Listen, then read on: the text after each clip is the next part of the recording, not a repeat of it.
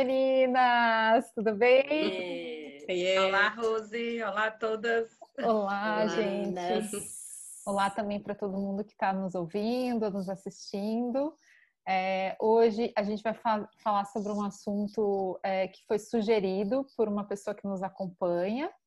Então, é, assim como o episódio anterior da angústia, esse também foi uma sugestão e que é uma sugestão é, que nos, nos colocou aqui num lugar de opa, como é que nós vamos falar sobre isso? Né?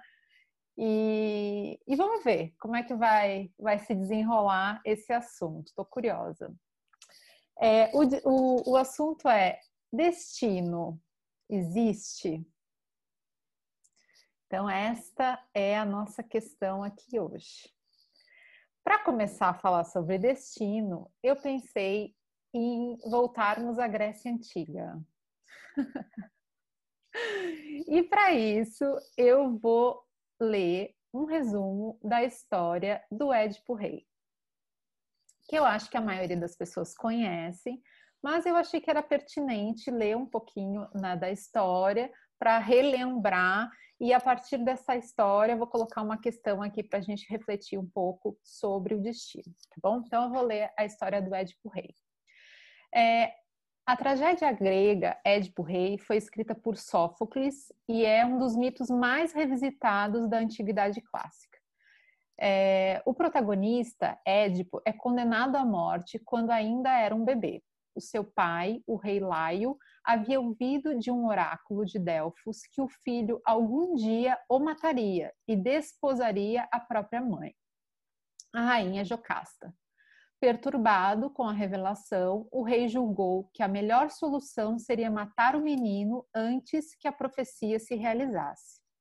Diante da decisão, um pastor é convocado pelo rei para levar Édipo, que teria os pés amarrados e seria deixado pendurado numa árvore no Monte Citerão, até ser atacado pelas feras.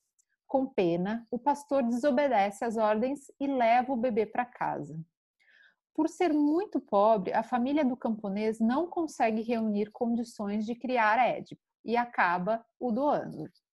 O bebê vai finalmente parar nas mãos de Políbio, o rei de Corinto, que passa a tratá-lo como próprio filho, o rapaz cresce e recebe a revelação perturbadora de que havia sido adotado. Transtornado com a notícia, Édipo se desvaira, eh, sai desvairado. Na ocasião, encontra numa encruzilhada com o pai biológico, que desconhecia, e com mais alguns acompanhantes. Furioso, tem um surto de raiva e acaba matando aquelas pessoas. É desse modo que a primeira parte da profecia se realiza: o filho mata o próprio pai. Quando chega a Tebas e sua cidade natal, a sua cidade natal, Édipo depara-se com, com uma esfinge, que propunha um desafio até então nunca solucionado. Que criatura pela manhã tem quatro pés, ao meio-dia tem dois e à tarde tem três. Édipo é o único a desvendar o enigma. A resposta para a questão da esfinge era o ser humano, que engatinha com quatro pés quando é bebê, anda sobre dois quando é adulto e alcança três pernas quando envelhece, as duas que já carrega mais a bengala. Por ter resolvido a questão e colocado, colocada pela esfinge, Édipo é considerado um herói e declarado o novo rei de Tebas, casando-se com a própria mãe e concretizando a segunda parte da profecia. Juntos, Édipo e Jocasta chegam a ter quatro filhos. Quando consultam um oráculo, Édipo percebe que o seu destino se concretizou. Desesperado, arranca as órbitas dos próprios olhos e afirma que não quer ser testemunha da própria desgraça e dos próprios crimes. A esposa, mãe, por sua vez, a rainha Jocasta, se suicida. Diante disso, eu quero fazer a seguinte pergunta para as minhas amigas. O que, que aconteceu com o Édipo? É acaso ou é destino?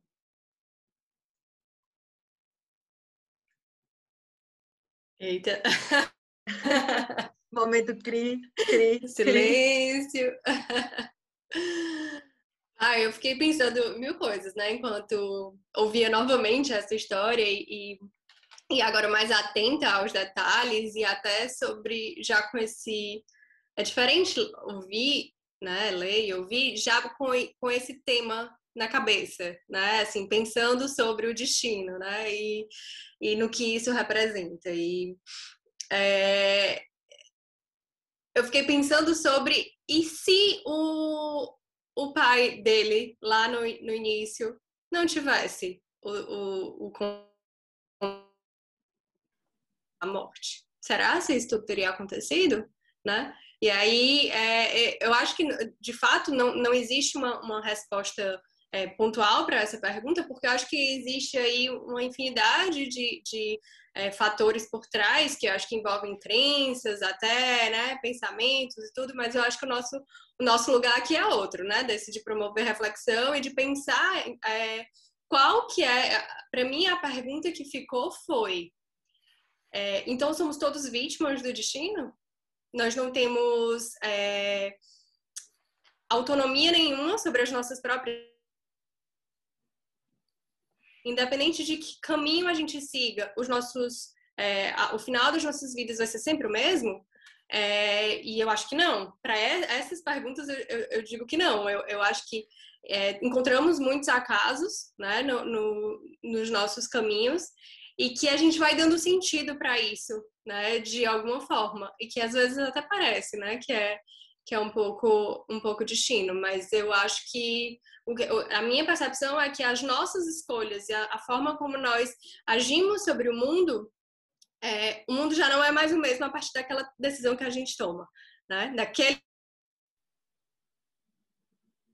o mundo já foi transformado, eu já fui transformada. Então, é, o que eu acho é que se o pai dele já tivesse tomado outra decisão, a história poderia ser outra, né? Não, não teria o mesmo o mesmo caminho né? seria outra. Então, eu acho que existem acasos no meio e acho que não somos vítimas da, da, das nossas vidas, ou, ou pelo menos podemos não ser, né? Podemos escolher não ser. E aí, meninas? Eu não sei. Porque eu, eu, eu adoro as, as tragédias gregas, né? Elas são excelentes, assim. É, por um acaso, falemos de destino.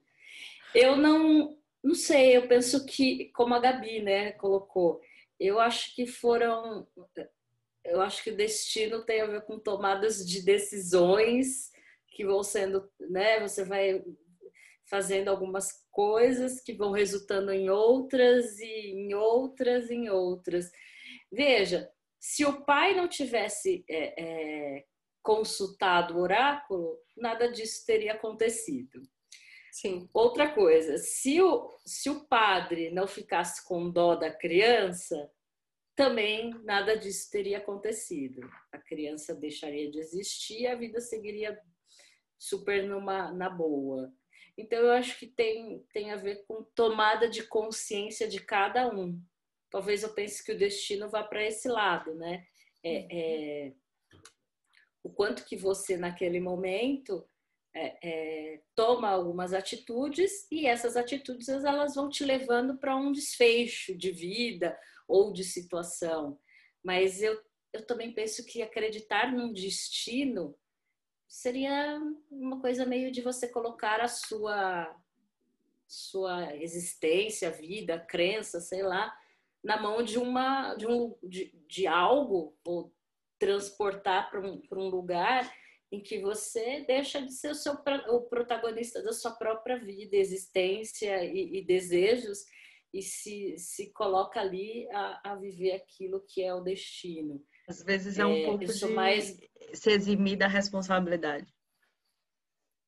É, que eu acho que isso que é, nos faz ser esse ser humano com, com todas essas é, habilidades e, e possibilidades, né? Você conseguir atuar em tudo que você pode e se responsabilizar por isso. Difícil, né? Então, às vezes, é melhor eu, eu ler o meu destino, saber qual é e só seguir ali o caminho. Que arrisca.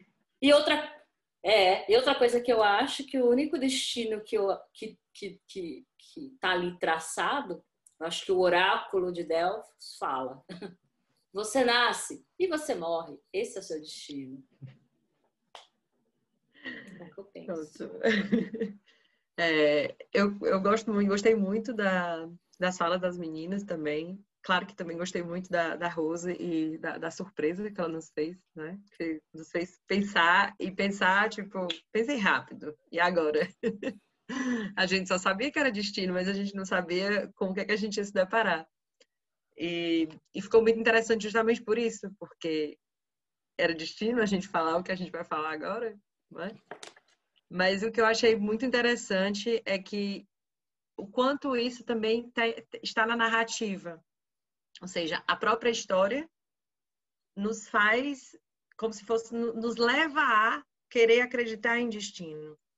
Porque é uma história contada e é uma história contada com essa esse objetivo, com essa intenção. Quando ele diz o oráculo de Delfos e que eles vão seguindo exatamente o que aconteceu, a, a história nos leva a acreditar naquilo, né? E, e, e, o quanto a gente também pode se deixar levar por uma história, se deixar levar por uma narrativa, e como a Paula falou, acabar se, se eximindo de uma responsabilidade.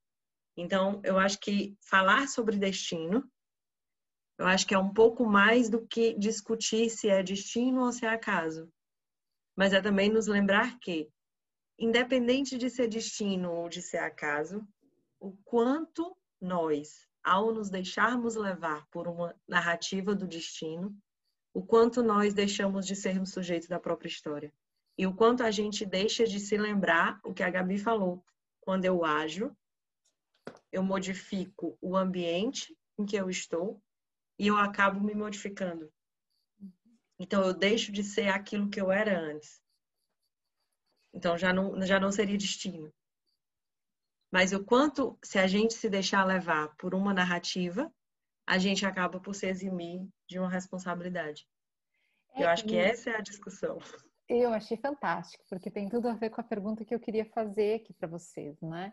a gente, é, isso não é da atualidade, é já de muito tempo, né? As pessoas buscam muito as adivinhações, as previsões, né? Nas mais diversos contextos aí é, de, de, possibilidades, né? Sei lá, poderia até citar algum, eventualmente tarô, é, ler o fundo do, né? Ler as mãos. Ler a mão, as mãos. E xing. Da... Né? O quê? E xing. E xing, eu não conheço xing. Nem eu.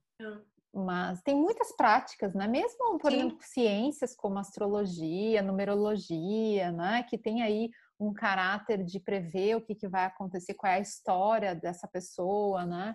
Ou mesmo a fé religiosa, né? Nas mais diferentes é, vertentes religiosas que existem, né? Tem um pouco isso também, né? É, sei lá, se a gente pegar um, um, discurso um pouco mais cristão, né? Diz assim, ah, eu confio no que Deus me reserva, né? Tem, tem coisas assim que estão ali, como vocês estão falando, é, de uma certa forma, colocando fora do, do indivíduo, do sujeito, o destino dele, né? E aí fiquei pensando nisso que a, que a Elaine estava dizendo, né? Essa narrativa que já é posta para que você quase que como acreditasse naquilo que está, não é como se aquilo fosse imutável, né? Tá ali, tá escrito, né? E não tem a possibilidade de mudar. Eu me eximo da responsabilidade. Só que ao mesmo tempo, por que, que as pessoas procuram tanto isso, né? Por quê? O que, vocês acham? O que, faz as pessoas buscarem esta resposta do que, que vai acontecer com elas no futuro? Eu, eu, eu fico pensando muito numa coisa que a gente já falou em, em vários episódios, que é a dificuldade do, do, que o ser humano, que nós temos de lidar com o não saber, com a ausência de controle, né, sobre as nossas vidas. A gente falou disso no, no episódio de mudança, em, em é, no migrar, em vários episódios, né, em que a gente é, é, existe essa, essa dificuldade da gente lidar com aquilo que a gente não sabe, né, com até mesmo com as consequências das nossas ações que a gente não tem acesso ainda, porque como a gente falou, né, todas nós aqui em algum momento hoje já falamos disso, de que quando a gente age de alguma forma, né, sobre o mundo, isso repercute de alguma forma. Só que no momento que a gente age, a gente não sabe exatamente. A gente pode pensar, prever um pouquinho, mas a gente não sabe exatamente as repercussões que, que vão vir depois, né? E, e eu acho que é um pouco daí, dessa insegurança, né? Se, se se eu estou tomando a decisão correta, né? Se eu vou ser feliz lá na frente, se esse sofrimento que eu estou sentindo agora, se ele vai passar. É, e, e, eu acho que é, é, é um pouco disso, né? De, de, saber externamente de alguém me diga o que é que eu preciso fazer ou para onde que eu preciso ir, né? O que, que vai acontecer comigo, né? Nessa tentativa de encontrar esse controle, né? Nem que seja externo, né? Necessidade de validação. Sim. Necessidade de validação externa, seja de um padre, seja de uma cartomante, seja, seja de outra religião, enfim, mas é uma necessidade de validação. É como a Gabi estava dizendo, ou seja, é uma espécie de insegurança nossa de não saber lidar com, com a ausência de controle e no final das, das contas. É, eu tinha uma amiga que, quando eu estava muito ansiosa com alguma coisa, ela era ótima nesse sentido, quando ela dizia assim, relaxa, nada está sob controle. Mas é porque é, é uma brincadeira que acaba lhe colocando no sentido de, tipo assim, quando foi que você achou que você realmente tinha controle da sua vida? É, e 2020 e 2021 nos veio mostrar que não, nós não temos. Mas assim, nós, em geral, nós temos uma sensação de, mas nós não temos. E quando nós nos colocamos com, nós nos deparamos, né, com a ausência de controle, ok, o que é que eu faço agora? E aí a gente pode acabar buscando né, essa validação. A gente pode até, tipo, não, eu vou pensar por si próprio, mas assim, o que, é que a cartomante vai dizer, assim, só para ter certeza? Isso que eu estou pensando tá indo de encontro. Isso. Que me reserva, né? De fato, me reserva. Eu estava ouvindo vocês e estava indo para um lugar assim, totalmente viajando, né? estava indo para o meu destino. Mentira. É, é, eu não sei, eu fiquei pensando assim. A única coisa que eu sei dessa vida, desse mundão de meu Deus, é que um dia ele termina para mim. Será que a necessidade das pessoas é, é de buscar né, é, é esse, é, essas consultas de que está fazendo a coisa certa, de que se é, como muda a, da tristeza para alegria, não é um jeito de, de tentar é, amenizar a sensação de que um dia chegará a finitude. Como eu não sei que quando chega esse lugar que tudo termina, eu preciso ter certeza que enquanto eu estou vivendo aqui, eu vou viver bem, eu vou fazer tudo do, como é melhor, eu vou me dar prazer, eu vou ser feliz, eu vou viver da melhor forma, porque eu penso que quando você vai buscar essa ajuda externa, é para dizer assim: olha, isso vai acontecer, então você consegue mudar, se for ruim. Olha, você vai ganhar na Mega Sena. Opa, então tá bom. Começa a jogar. Traz uma segurança, você vai com essas. Né? É, é, você fica talvez com a sensação de que está é, fazendo as coisas interessantes e, e seguindo, para que talvez essa sensação de vida seja um pouco mais sólida, né? Você consiga é, não ficar pensando que amanhã tudo isso pode terminar. E aí você fez tudo que foi melhor e certo e seguiu é, é, de um jeito que pôde te dar prazer. Não sei, fiquei pensando nisso. Não, e isso que tu tá falando, né, me, me, me, olha, não foi nada planejado, mas acabou tudo muito redondo aqui, porque o que eu queria propor para a gente também pensar, né, antes da gente finalizar, é a, será que a nossa existência é trágica e o destino é a morte? Porque eu tô falando eu, da existência que, trágica, no sentido, a gente falou muito da angústia no, no episódio passado, né?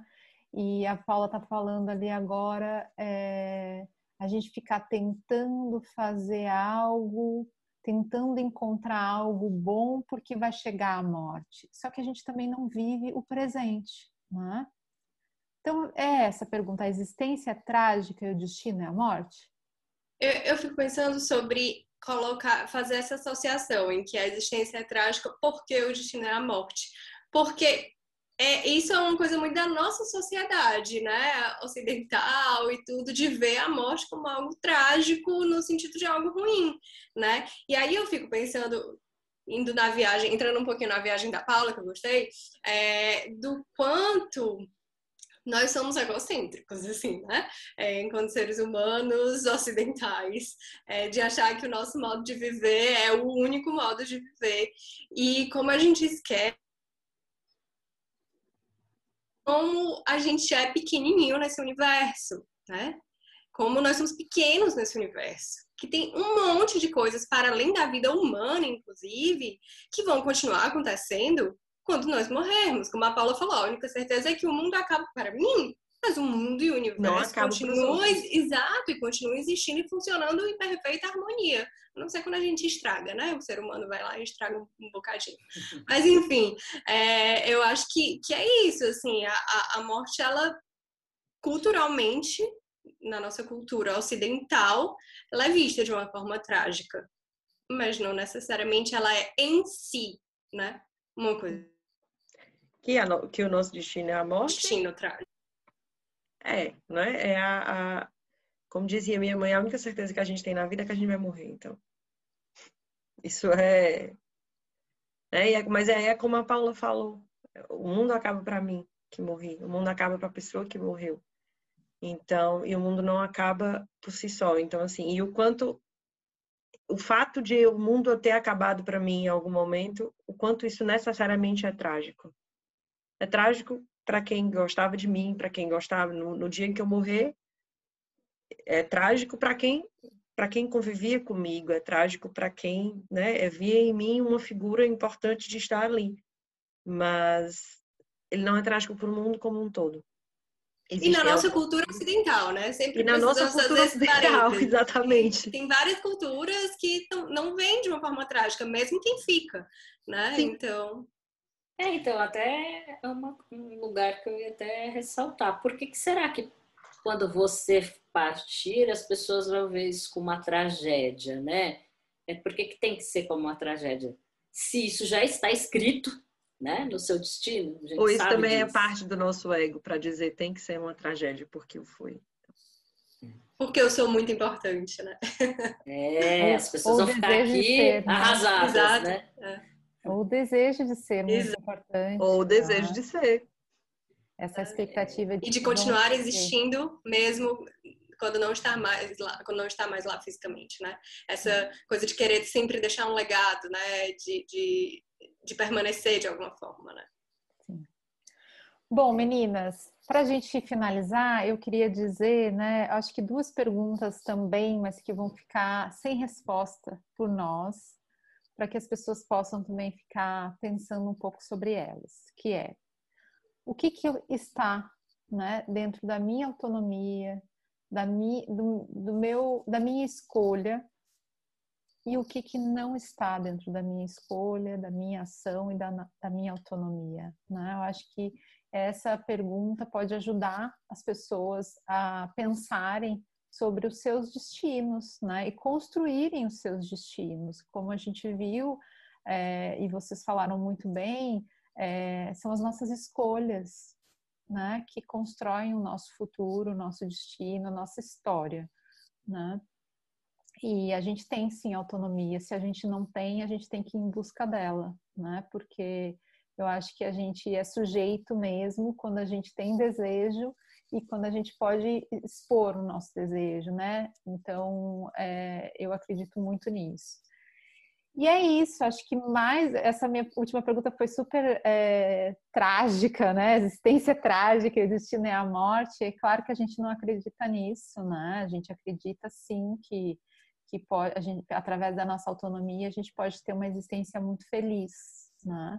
E que não precise ficar esperando o destino de felicidade, né? Que eu acho que é, é, todo dia a felicidade também, né? Eu acho que todo dia é uma possibilidade da gente encontrar algo que nos diga, que nos, nos dê algum sentido, que nos emocione, que nos toque, né? seja lá o que for, né? Então é isso. Obrigada pelas contribuições de vocês e a gente volta no próximo episódio. tchau, tchau.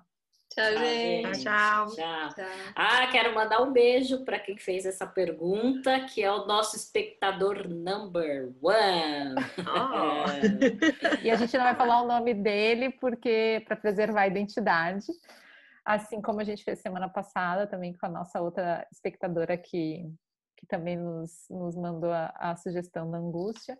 Mas é isso, eu também E aí, quem quiser mandar sugestões, são bem-vindas sempre. Nos Exatamente. comentários, por mensagem. Nós prometemos o sigilo e a confidencialidade. Exatamente. Um Então tá beijo, bom. minha gente. Beijo, gente. Beijo. Tchau.